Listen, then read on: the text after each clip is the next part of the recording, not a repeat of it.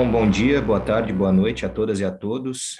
Bem-vindas e bem-vindos a mais um episódio do Quad, podcast sobre poder e energia nas relações internacionais. Hoje nós temos o prazer, então, de receber o Leonardo Neves. Ele é cientista político, pesquisador do Núcleo de Inteligência Internacional da Fundação Getúlio Vargas e professor do Departamento de Relações Internacionais no IBMEC. Ele foi coordenador de estudos e debates do Centro Brasileiro de Relações Internacionais. Tem experiência também em ciência política e relações internacionais, com foco em temas como desenvolvimento, conflitos internacionais, estados falidos, operações de paz, política de segurança na América do Sul e nos Estados Unidos, democracia, cooperação Sul-Sul e tecnologias emergentes. Leonardo, muito obrigado por participar do nosso papo aqui hoje. Nada, obrigado vocês por dar um espaço para a gente poder conversar sobre um tema tão interessante.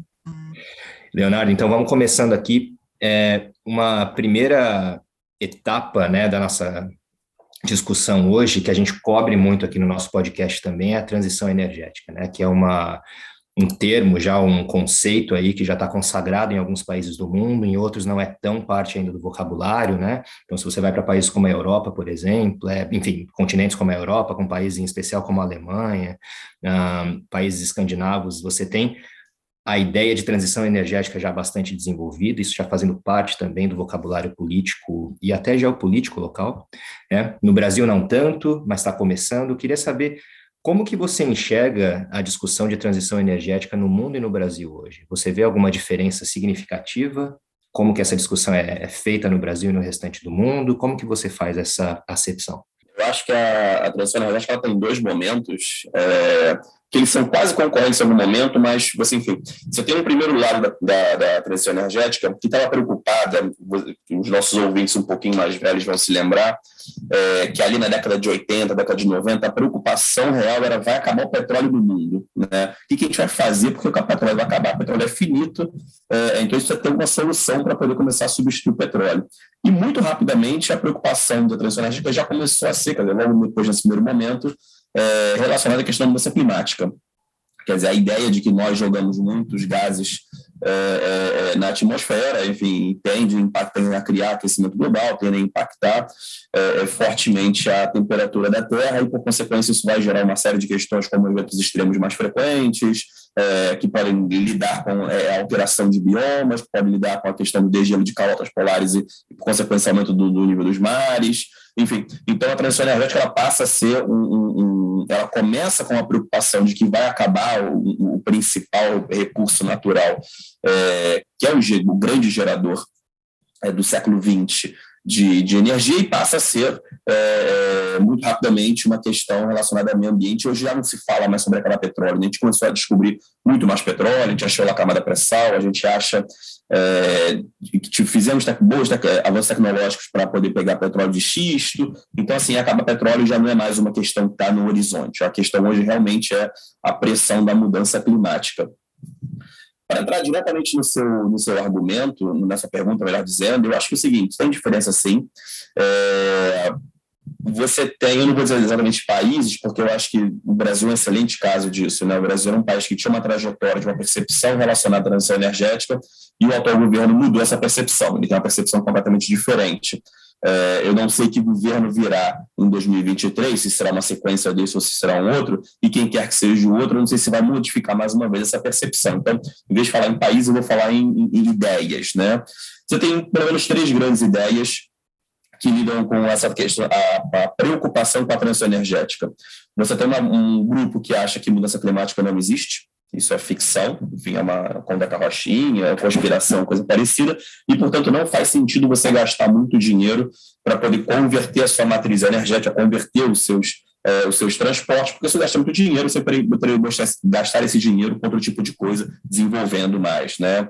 É, tem até uma, um, um, mini embate divertido, né, de se olhar, quem puder ir lá no YouTube depois de ver, já é interessante, tem a, numa última reunião da ONU presencial que teve sobre a, um summit de energia, a Greta Thunberg, aquela menina sueca que virou um símbolo dessa questão do, da mudança climática, ela faz aquela, aquele famoso é, é, mini discurso dela de how dare you, né, como, como vocês ousam, é, e ganhou uma super proporção, e numa reunião seguinte, muito rápido, na Rússia, é, sobre alguma coisa relacionada à energia, tipo um Energy Summit lá na Rússia, o Putin vai responder a Greta falando: é muito legal o que a Greta está dizendo, é mais ou menos por aí, é importante e é bom os jovens estarem engajados.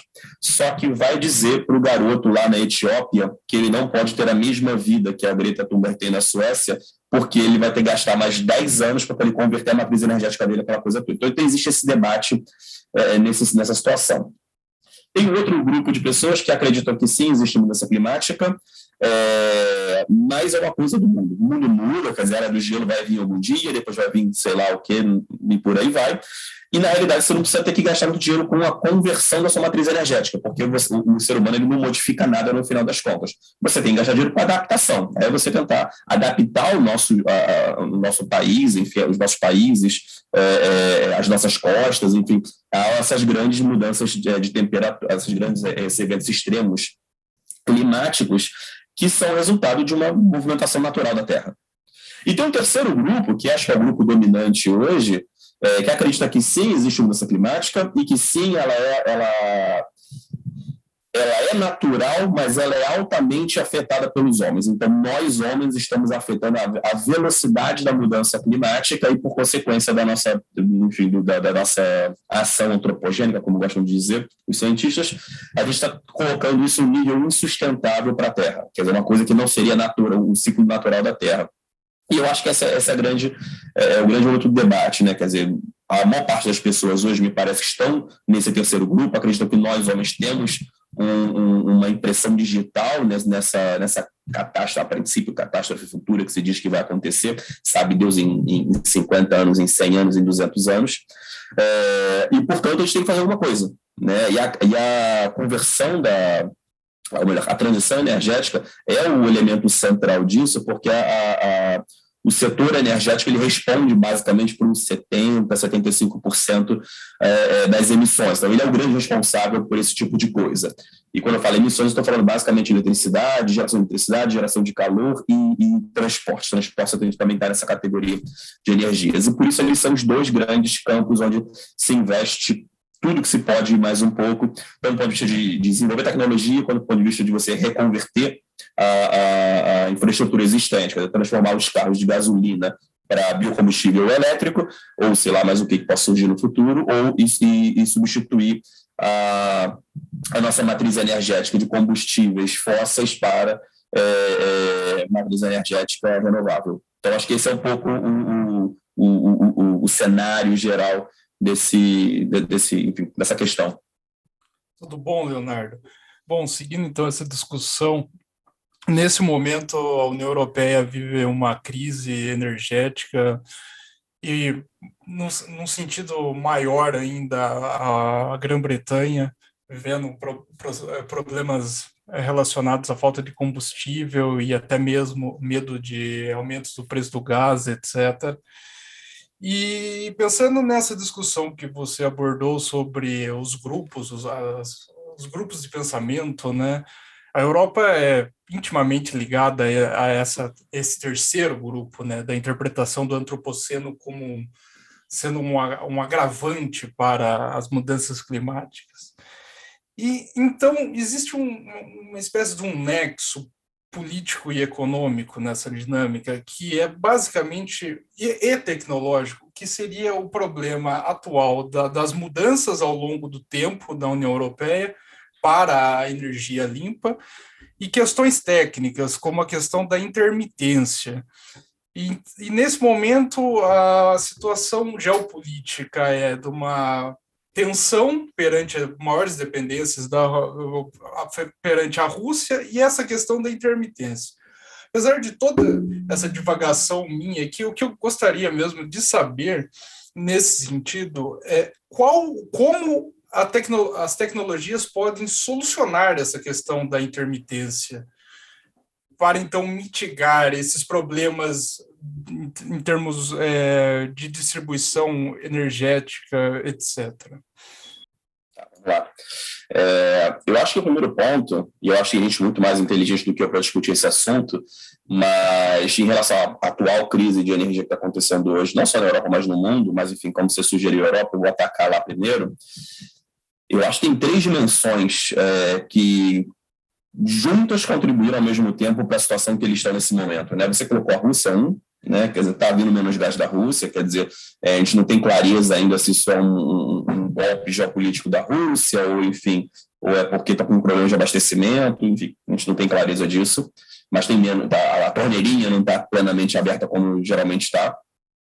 Tem uma dimensão de que a, a, a como você mesmo colocou, a Europa estando nesse terceiro grupo, né, de que acredita que realmente é necessário fazer uma conversão, uma conversão rápida, você tem uma pressão muito grande para produzir cada vez menos energia fóssil, é, produzir cada vez mais energia renovável e você converter a sua, a sua demanda de energia, é, é, bom, a produção já falei, né, mas a demanda de energia fóssil. Né? Então, o que acontece é que você está e a China passa por meses de mesmo problema, né, com a questão do carvão. Você está naquele momento da transição, você quer fechar uma torneira e quer abrir a outra, só que o, o fluxo não está igual, né? Quer dizer, o que está fechando não é igual ao que está entrando. Então, está naquele problema ali de que a China, é, acho que é o melhor exemplo disso. A produção de, de carvão dos caras estava numa situação muito declinante e a demanda de mais energia era muito maior e a renovável não estava cumprindo esse papel. Por que, que isso estoura, na minha opinião? Né? Quer dizer, qual que é o terceiro elemento que estoura tudo isso? É a pandemia. A pandemia entra numa situação onde você tem uma baixa completa é, ao longo de 2020 da atividade econômica, e a energia é atividade econômica, então se produz muito menos, se faz muito menos, e engargala um monte de coisas, especialmente do ponto de vista de logística e transporte. Carvão é um caso específico da China nesse aspecto, está faltando gente para levar carvão do ponto A para o ponto B. É, então, quer dizer, se produziu menos, tem menos gente hoje conduz, é, faz essa logística de transporte, e por consequência a energia não está chegando onde deveria chegar. E você está tendo nesse momento uma retomada muito forte da economia, porque, enfim, ela caiu muito, então é normal que ela deu uma, um crescimento alto, é o famoso crescimento em V que só não acontece no Brasil. Está acontecendo em vários lugares. E aí esse é mais ou menos o ponto, né? Quer dizer, esse pessoal está tendo uma retomada muito rápida de energia, e está precisando de uma energia muito rapidamente, porque uma, uma indústria que é, é, fecha hoje e abre amanhã, em função da questão da pandemia, ela já vai na, na capacidade total dela. Então, ela já precisa de uma, ela vai de uma energia quase a zero e já precisa vai quase a 100 no dia seguinte. E onde é que está essa energia? Né? Que você estava fazendo um esforço para reduzir um, um, uma energia renovável, uma energia fóssil que estava muito ali acessível, e, e a renovável não está dando conta disso. Então, acho que a, a questão do, dessa crise energética desse exato momento, eu acho que ela tem um conjunto de, de razões para ser que é, é, entra um pouco naquela brincadeira da tempestade perfeita, né? Quer dizer, ela, na minha opinião, ela não aconteceria se não tivesse a pandemia. Se a coisa fosse mais ou menos normal, talvez tivesse um país ou outro com uma questão específica, mas não seria muito o caso. É, no caso do então, até a questão do, do, do, a famosa questão do, dos motoristas de caminhão. Os caras estão precisando de motoristas de caminhão por causa do Brexit, se mandaram um monte de polonês embora, que os caras dirigiam os caminhões, então agora é, estão precisando lá de 100 mil é, motoristas de caminhão ingleses, pelo posse de fora. E aí não tem gente, é, é, não tem tanta gente capacitada, sei lá o quê. Entrando na segunda parte da sua pergunta, o, Túlio, é, eu acho que assim, quando a gente pensa em, em em investimento na transição energética, né, de maneira geral, eu acho que tem duas grandes dimensões aqui. Tem três dimensões, mas no primeiro sempre, sempre pensou em duas dimensões. Tem a dimensão de hardware, que é você criar a placa solar, é você, o, o, o físico, né, você criar a, a, os aerogeradores, enfim, essa é a dimensão óbvia, que todo mundo, enfim, é, ninguém tem dificuldade de olhar. Tem a dimensão, a segunda dimensão, que é uma dimensão mais de software, que é uma dimensão de sistemas, é uma dimensão é, de como você consegue melhorar de fato a eficiência do sistema, né? É, é que tipo de tecnologia você pode ter, que tipo de, de software, software no sentido mesmo de, de aplicativo, de computadores e tal, é, que você consegue medir melhor as eficiências é, dos vários sistemas, né? Enfim, para poder fazer com que o hardware funcione cada vez melhor. É produzir mais por menos, essa é um pouco a ideia.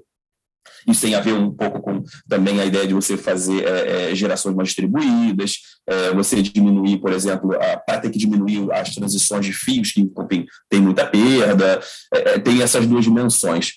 E eu acho que as tecnologias elas têm um papel muito grande de tentar mitigar justamente essa área, né, que é a área da, é, da eficiência. Eu acho que esse é o grande problema, porque a, a a, grande questão, o grande, enfim, a grande é, desafio, na realidade, que as renováveis sempre viveram, era que elas nunca foram é, é, fontes de energia, vamos lá, muito confiáveis. Essa é um pouco a palavra, né? no sentido de que sol só tem de dia, não tem de noite. E a gente tem um problema gravíssimo, é, que é um baita obstáculo, que é a questão de baterias. A gente não tem baterias muito potentes. Esse é talvez seja o grande elemento de discussão hoje de viabilidade é, plena de, de energia é, renovável, né? Quando a gente conseguir avançar muito na área de baterias, e os Estados Unidos agora está investindo um caminhão de dinheiro nisso, com esse plano do Biden é, de infraestrutura, vai botar uma grana para fazer baterias, para melhores baterias, é, elas vão conseguir consumir, é, guardar melhor energia. E esse é o problema. Às vezes venta mais, venta menos, mas quando venta mais, você não consegue usar aquele vento. Tanto é que tem vários lugares. A Alemanha faz muito isso, é muito divertido. Aqui no Brasil tem um pouco isso. É, eles criam grandes piscinas, né? Quer dizer, você, enquanto está gerando energia, está uma energia barata, você vai é, é, gerando energia por umas bombas d'água que vão pegando água de baixo e jogam em cima. E quando tem energia embaixo, você despenca aquela água numa, numa lógica de, de queda d'água, né? Numa lógica de. Como se fosse uma. Como é que é o nome? Uma hidrelétrica. Então, quer dizer, você tá, a sua bateria, na realidade, são grandes, né, são pequenas hidrelétricas, são grandes piscinas para você poder é, gerar energia, estão com, com, é, acumulando energia ali. Então, esse é um pouco o desafio que a gente tem. E os sistemas, é, é esse software que eu estou falando, essa segunda dimensão de software, é basicamente essa ideia de como é que a gente consegue fazer com que essas é, energias renováveis consigam ser mais confiáveis consigam efetivamente é, é, entrar ali na base da matriz, porque a base da matriz energética, esse é o grande dilema, né? a base da matriz energética ela vai ser a nuclear, de certa maneira, que é para mim que a gente considera renovável, é talvez uma hidrelétrica, que hoje já nem, nem tanto é, porque, de novo, com, com a mudança dos regimes da água, das mudanças climáticas, as elétricas estão sofrendo bastante ultimamente, aqui no Brasil a gente vê toda hora, a cada, sei lá, cinco, seis anos, tem lá aquela momento de seca que a gente fica meio enrolado, ainda mais quando a gente vai fazer, é, eu não vou nem no mérito se é certo ou errado, mas vai fazer essas novas usinas é, com a Belo Monte de fio d'água para impactar menos o ambiente, mas ela fica muito mais vulnerável a esse tipo de coisa. Então, quer dizer, o trade-off nem sempre é muito interessante. Então, eu acho que a dimensão da tecnologia ela é muito forte nisso. E aí para a terceira dimensão, que acho que não era exatamente o que você tinha perguntado, mas acho que é importante é, tocar, o Túlio, que você tem hoje uma, uma, como é posso dizer, uma dimensão de, de que as essas novas, as novas tecnologias nos podem oferecer, que são soluções novas, são soluções que não estavam no horizonte, que a gente não tinha noção que poderia acontecer, ou melhor, a gente poderia sonhar que elas aconteceriam, mas elas só, poder, só começaram a poder acontecer a partir do desenvolvimento de determinadas tecnologias que permitiram que fossem viáveis essas ideias. Né? Eu estou falando, por exemplo, é, da, das famosas inteligência artificial, internet das coisas, blockchain, é, que vão permitir efetivamente você conseguir criar determinadas soluções energéticas que não, não eram possíveis, não eram factíveis até esse momento. É, tem, tem, tem soluções que eu acho fantásticas, né? tem hoje pequenas startups que fazem isso, que ajudam muito, por exemplo, pequenas e médias cidades, né? porque pequenas e médias cidades estão mais ou menos longe, de maneira geral, das grandes geradores de energia, e você tem que levar a energia para lá, isso gera ineficiência, porque gera perda. Você consegue fazer localmente, você consegue integrar melhor a, a, a, os microgrids, né? você consegue é, é, é dar mais eficiência para a geração distribuída, você consegue gerar um ecossistema de, de geração de energia e de, de, de, negociação, de trading de energia? Fantástico, que isso não existia, estava tudo sendo muito centralizado e, por consequência, acabava gerando muita ineficiência. Então, eu acho que as tecnologias vão, vão as novas tecnologias vão ajudar muito nessa segunda parte, que é a parte de geração mais de eficiência do ponto de vista dos sistemas, e na terceira parte que eu acabei de falar, que são oferecendo novas soluções que não estavam muito no nosso portfólio de ideias, mas que só são possíveis porque as tecnologias agora existem e elas não existiam antes, então a gente só podia sonhar com elas. E você trazendo esses pontos, Leonardo, me lembrou de um artigo que eu li, uma uh, notícia no New York Times, que saiu dois dias atrás, do Keith Bradshaw, que ele fala justamente dos problemas com eletricidade que estão atingindo a China no momento, né, e como que isso impacta, né, na verdade, várias esferas aqui, mas em relação a essa retomada da geração tradicional de eletricidade através da queima do carvão, né, que várias um, várias usinas haviam sido fechadas por mando e decreto do governo, né, justamente por causa também, dentre outras coisas, para dar um estímulo aí ao desenvolvimento de renováveis. E aí o que acontece é que nesse momento em que a China está enfrentando também dificuldades muito grandes de geração de energia, retoma-se então essa ênfase para que essas usinas sejam abertas novamente, para que daí você consiga, inclusive, produzir suprimentos para a transição energética, porque nessa mesma, uhum. nessa mesma matéria, e depois a gente vai deixar o link aí para os ouvintes se quiserem também ver, o autor traz o grande dilema, né? Quer dizer, claro que a China vai ter então que religar essas usinas para que a eletricidade continue sendo gerada, mas também para você conseguir construir né, os painéis solares que ficaram mais caros nos últimos meses, nos últimos, uh, nas últimas semanas, nos últimos meses, justamente porque você não tinha eletricidade suficiente né, para, é, dentre outras coisas, produzir esses insumos. Quer dizer, fica uma coisa um pouco paradoxal, né? Você ter que religar essas usinas de carvão para poder gerar eletricidade, para construir esses painéis solares que vão ser aqueles que vão ser parcialmente responsáveis por essa transição energética. Então, traz para nós toda essa uh, visão de como que estão interligados e como que a solução também não é fácil, né? Para a própria maneira de se operacionalizar essa transição. Pensando que muitas vezes também o conhecimento tecnológico e a produção desses elementos necessários para a transição energética, tecnicamente falando, também muitas vezes estão concentrados em países específicos, né? E eu acho que também é interessante a gente pensar nessa geografia aqui da transição energética, né? Eu gosto sempre de, é, é pensar em projetos, né? Existem projetos energéticos também de acordo com a maneira que aquele país tradicionalmente ou historicamente desenvolveu né, o seu comportamento energético. Então, rapidamente, não sei se você também tem alguma é, é, consideração em relação a essa questão da geografia da transição energética, né? Uhum. Como que você enxerga, por exemplo, o fato de a China ser um player nesse aspecto e o quão dependentes também que nós, como uh, estados que de repente desejam promover essa transição energética, ficamos também desse, desse grande jogador, sendo que existem também outros projetos de tra transição energética, seja na Europa, seja nos Estados Unidos. Como que você enxerga também essa geografia aí da transição energética?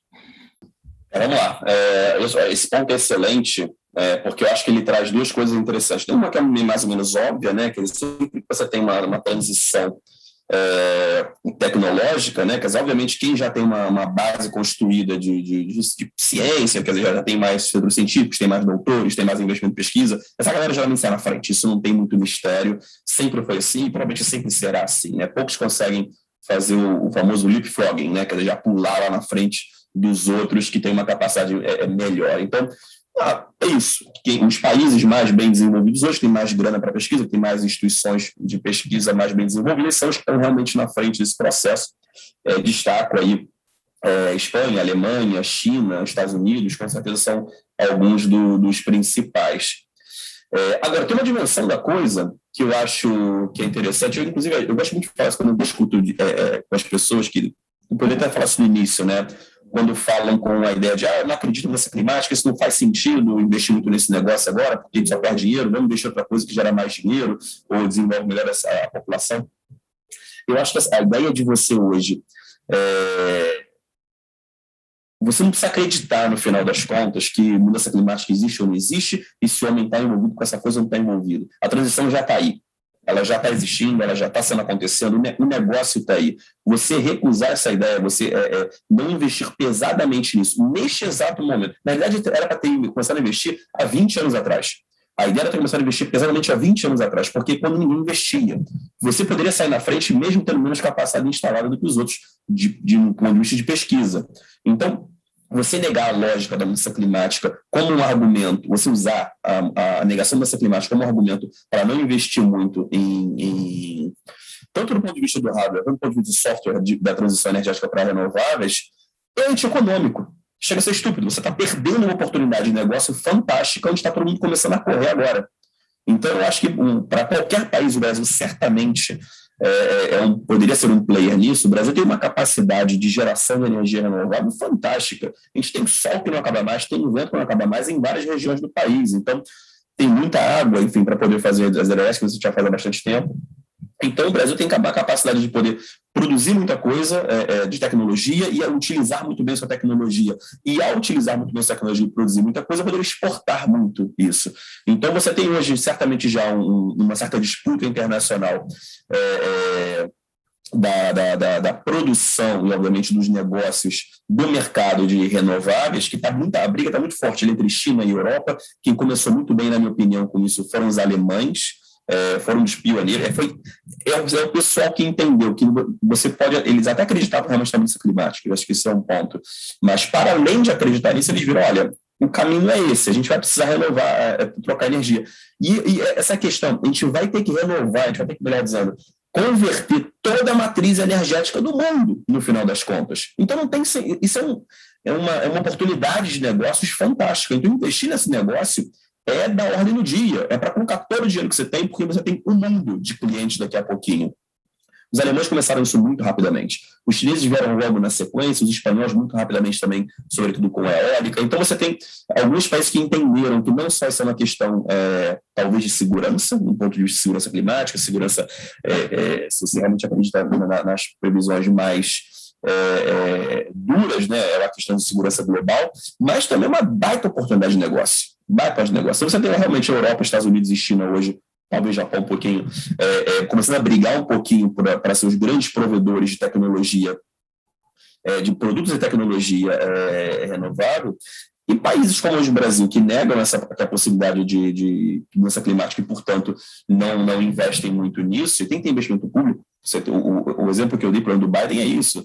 O Macron agora também está botando uma grana violenta nesse tipo de coisa, 30 bilhões de euros para reindustrialização, para questões climáticas. É, é tecnologia verde tudo mais. Então, tem que ter dinheiro público pesado para poder ajudar a alavancar essa coisa, porque a ideia é, a gente pode até ajudar o mundo é, é, do ponto de vista como efeito colateral da coisa, mas investir nisso é ganhar dinheiro na frente. Você tem o mundo como cliente e o mundo vai, vai reconverter sua, já está convertendo e irá reconverter a sua, a sua matriz energética. Então, é, não precisa acreditar que você pode achar que é uma conspiração, mas até quem acha que é conspiração também quer ganhar dinheiro. Então, investe nisso, que você vai ganhar dinheiro. Está dado já que está acontecendo e não vai, não vai voltar atrás. Né?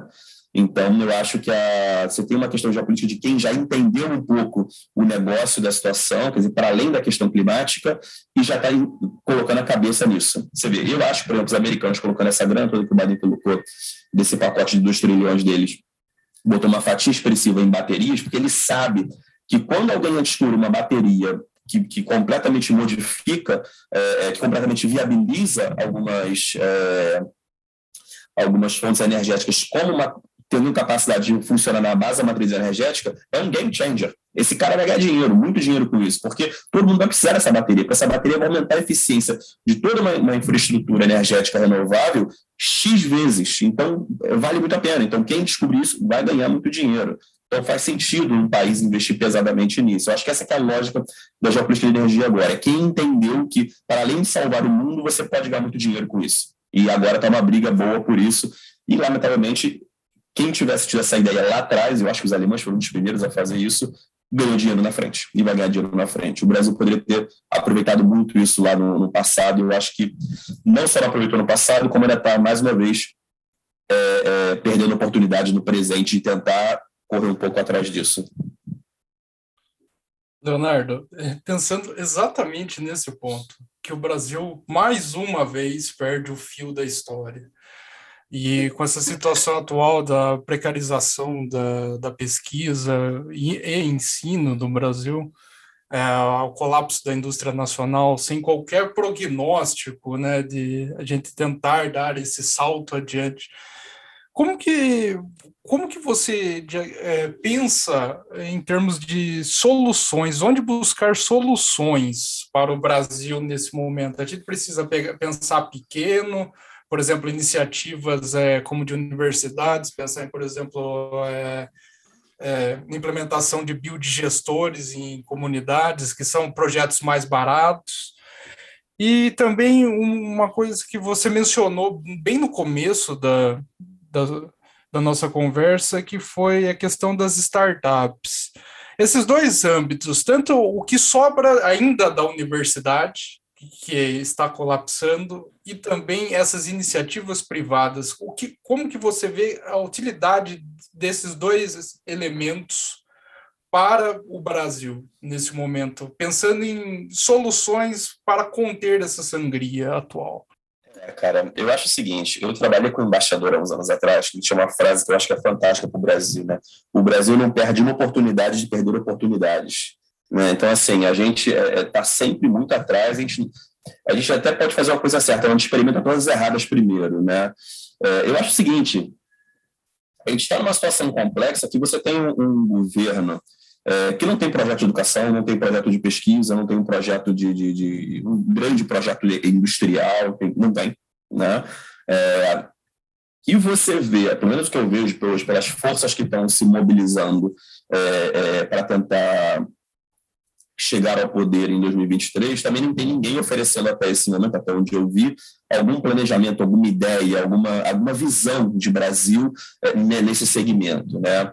A, a discussão, enfim, está está muito em corrupção, está muito em, em, que é muito importante, obviamente, né? Está muito na questão social, de gerar emprego e tal, que é importante, mas que emprego, né? Que tipo de emprego é quer botar nessas pessoas?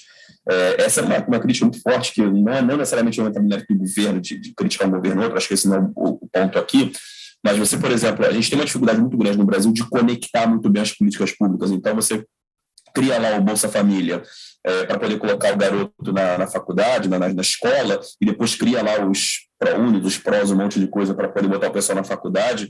Só que você coloca esse pessoal na faculdade, mas esse pessoal não tem para onde ir na sequência, né? Porque esse negócio não está bem conectado em colocar na faculdade ou no ensino técnico, que já conecte ou no ensino numa escola técnica ou na faculdade, e na sequência já coloque no mercado de trabalho. É, eu lembro no, no, meu doutorado que eu fiz, que tinha uma, uma, cadeira lá de política pública, tinha uma professora, obviamente, de especialista em análise de política pública, que ela criticava muito isso. Ela falava, olha, tem você, é, nessa ideia de se tentar expandir completamente a, a nossa a nossa a acessibilidade das pessoas à faculdade, você fala, você pode fazer o que você quiser. E aí você coloca, tipo, uma faculdade é, sobre, sei lá, biologia marinha no meio do Triângulo Mineiro. Pô, esse cara que vai estudar, ele não vai lugar nenhum na sequência, ele não vai ter um estagiário, não vai ter onde fazer as coisas. Então, você tem uma dificuldade muito grande de conectar as coisas, é, é, fazer com que elas sejam mais é, é, pragmaticamente organizadas, né? e não só fazer por fazer. Então, acho que esse é o nosso grande problema. Não acho que tem ninguém nesse momento com visão de, de mundo, de Brasil, né? visão, olha, o Brasil tem que ir nessa direção daqui, um pouco que os coreanos fizeram lá ao longo do metade do século XX, né? Olha, a gente vai querer se industrializar com uma plataforma industrial de exportação e tudo mais. Então, você pega todos os planos é, de desenvolvimento deles, são todos organizados de cinco anos. Uma coisa que é interessante que eu já fiz no passado, é, até uma, uma propaganda é, pessoal, tem um, um relatório que a gente desenvolveu lá no nosso núcleo de inteligência, a gente comparou um pouco esse desenvolvimento no Brasil com o coreano. A gente, a gente, criou uma tabela que chocou a gente. Se você for olhar, os planos de desenvolvimento deles são de 5, 5 anos. E você praticamente não tinha coincidência entre o início e o final do mandato dos presidentes e os planos. Ou seja, os planos eles eram é, é, é, é plano de Estado. Né? Os governos vão passando e os planos continuam de 5, 5 anos. Aqui no Brasil, todos os planos, com exceção de um, porque acho que um, um presidente é, é, foi, saiu e tal, se renunciou, mas todos os planos, eles são personalistas. Eles coincidem exatamente com o início e o fim. Então, o presidente, ele começa a criar o seu plano, acaba o mandato dele, acaba o plano. Aí o próximo começa, ele faz o seu plano, é óbvio que esse negócio não vai dar certo. Não tem a menor chance de dar certo. Né? Quer dizer, o negócio não é conectado, tem a visão de Estado, visão do tempo. Então, esse é o nosso grande problema nesse momento. Né? Eu acho que tem uma dificuldade muito grande é, é, de ter uma, um consenso na elite política, de criar uma visão de país e seguir, perseguir essa visão de país ao longo de 30, 50 anos, que para ser desenvolvido nessa magnitude tem que ser por aí. Né? Eu acho que o Estado tem que ter uma visão de, de, de país de, de, médio e longo prazo, tem que colocar grana sem, sem ficar tirando aqui a colar, porque mudou o político, porque não, um cara não quer cortar a faixa do outro, coisa parecida, né? quer dizer, inaugurar uma coisa do outro. É, então, acho que esse é o principal problema. A gente tem dificuldade hoje, eu não vejo ninguém fazendo isso, eu não acho que a gente vai conseguir resolver essa questão. Acho que ninguém vai é, renovar a nossa educação para fazer uma educação mais aplicada, é, e também não vejo ninguém que vá é, é, uma visão de industrialização, reindustrialização do, do, Brasil, especialmente, até porque boa parte das pessoas que pensam em industrialização hoje é uma pensando em industrialização lá do torneiro mecânico, do, do cara que vai apertar a porca é, de, de, de empresa, né? não é, a robótica vai comer todo mundo daqui a pouquinho, é, já está caminhando para isso, você tem China, Japão e, e, e, Coreia do Sul já automatizando impressionantemente a, a, as indústrias, então isso é uma coisa do futuro próximo. Então, você tem que, o mercado de trabalho tem que ser reconvertido nesse aspecto para outras capacidades, que não tem ninguém também falando, na minha opinião, de forma séria sobre isso. É, e eu acho que fica, então, um pouco a cargo das startups aqui no Brasil, para tentar pegar essa, a sua segunda parte, buscar novas soluções. Que também o Brasil não tem boas políticas de governo, né, é, de, de investimento e de, e de incentivo a startups, né, porque elas, no final das contas, elas são muito mais leves, muito mais práticas, elas conseguem acabar criando soluções mais inovadoras. Só que o problema das startups, na minha opinião, é que são soluções no varejo.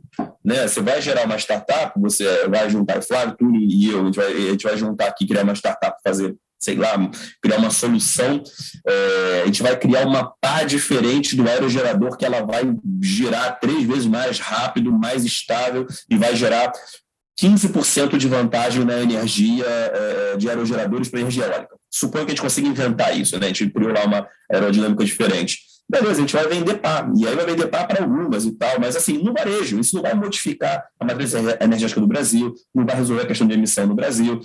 Esse é o meu ponto. Né? Você vai criar várias soluções no varejo muito legais, é, e já existem é, é, startups muito interessantes fazendo várias soluções para ajudar na transição energética, tanto do ponto de vista de eficiência quanto do ponto de vista é, de hardware. Outra propaganda minha, então, a gente tem um relatório também interessante lá no, no Núcleo de Internacional da FGV, que lida justamente com essa, a gente analisou um conjunto de startups que usavam tecnologias emergentes para gerar eficiência energética, blockchain, big data, é, é, IoT, isso tudo, inteligência artificial, e você tem soluções ali fantásticas. Tem gente criando pequenos mercados é, over the counter de energia, tokenizando, né, criando tokens, né, como, como se fosse uma criptomoeda, é, para você poder gerar um mercado mais seguro de, de, de, de, de de trades de energia para pequenos geradores. Você tem gente criando sistemas com, com Big Data Analytics, inteligência artificial, para poder é, prever melhor as condições climáticas, para poder aumentar a eficiência da geração de energia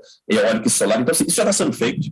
Só que, assim, é, é uma galera que está, enfim, roendo o osso, né? Quer dizer, porque tá, pega um dinheiro ali, pega faz um curso no Senac, pega um dinheiro ali da Prefeitura de Campinas, e aí um dinheiro de uma empresa, de um fundo desse estrangeiro, você não tem uma política nacional de fomento a startups para ajudar essa galera a fazer a solução no varejo. Mas, de novo, isso é no varejo. No atacado, eu não tenho a menor perspectiva no futuro próximo de que o país vai olhar para esse setor. Então, eu acho que o Brasil é, perderá esse bonde, já, já, está perdendo e perderá esse bonde, né? Quer dizer, o Brasil não será um líder nesse processo, na minha opinião, a não ser que alguma catástrofe positiva, né? Quer dizer, chega alguém e modifique tudo isso, é, eu não acho, a gente vai no máximo conseguir realmente é, ter algumas soluções no varejo, via startups, basicamente, que são as que estão mais inovadoras nesse momento, oferecendo soluções pontuais muito interessantes, mas nada que vá reconfigurar todo o sistema como a gente precisa de fato aqui no Brasil.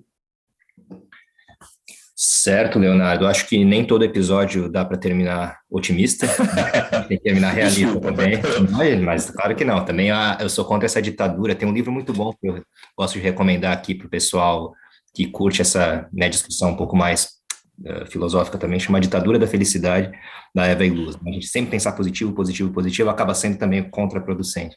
Né? Eu acho que essa dose de realidade que você trouxe para nós também entendermos a, as possibilidades também, porque nas limitações a gente vê as possibilidades que podem ser desenvolvidas né, no nosso país e fora dele, é, ilustra muito bem para nós também o quanto que a gente precisa ainda é, avançar nessa discussão e caminhar, de fato, acho que isso que você trouxe de ausência de políticas de Estado, né, e não é só no campo da energia, é claro, acho que isso é uma chaga que o Brasil carrega em várias esferas aqui do poder público, a história do poder público e do assim chamado projeto de nação que a gente não tem, né, pelo menos do ponto de vista um, progressista, como você trouxe aqui, uh, como no caso da Coreia do Sul ou alguns outros países, eu acho que é um alerta para que nós possamos pensar então em soluções também que façam sentido, que se apliquem à nossa realidade. Né? Leonardo, muito obrigado novamente aí por uh, bater esse papo muito informativo com a gente, aprendi bastante também sobre várias coisas que vão me deixar aqui com a pulga, já estou com a pulga atrás da orelha aqui para pensar como que a gente pode analisar o que está acontecendo, não somente no nosso país, em relação às várias crises energéticas que a gente enfrenta, né, mas o que também a gente pode esperar, ainda mais nesse âmbito de COP26, que vai começar daqui a pouco, quais soluções que a gente pode pensar também para uma transição energética que faça sentido também para o nosso país. E, Leonardo, você é sempre bem-vindo aqui, sempre que quiser participar também, e obrigado novamente. Nada, agradeço, acho o papo muito bom. E, e só para então terminar, de repente, quem sabe, não numa nota negativa, mas positiva, prática, eu acho que é, é bate-papos como esse são interessantes para justamente tentar ajudar as pessoas a entenderem um pouquinho mais é, o que está acontecendo e a coisa aí. Aproveitem que a gente está numa situação, num caminho negativo e vão cobrar dos seus representantes. Eu acho que esse é um momento bom para a gente cobrar de representantes, que eles façam, que eles se dediquem a, a coisas interessantes como essa. Eu deixo aqui, então, como uma sugestão até para o trabalho de vocês aqui, engajem políticos tragam aqui para conversar com vocês, alguém que está na comissão de Minas Energia, enfim, do, do Congresso, bater um papo com vocês para poder botar essas ideias na cabeça desse pessoal, porque esse pessoal que vai gerar política pública lá na frente para poder ajudar a gente. Então, eu acho que esse pode ser um, um caminho interessante da gente começar a criar um trabalho de formiguinha, alguma mudança no nosso país. Com certeza, Leonardo. Então é isso aí, pessoal. Muito obrigado pela audiência novamente. Tá os links aqui para as obras que foram citadas e reportagens a gente vai deixar na descrição do podcast. Vocês podem seguir a gente também nas redes sociais, Facebook, Instagram e Twitter. E é isso aí. Fiquem bem, se cuidem e nós nos ouvimos na próxima. Tchau, tchau.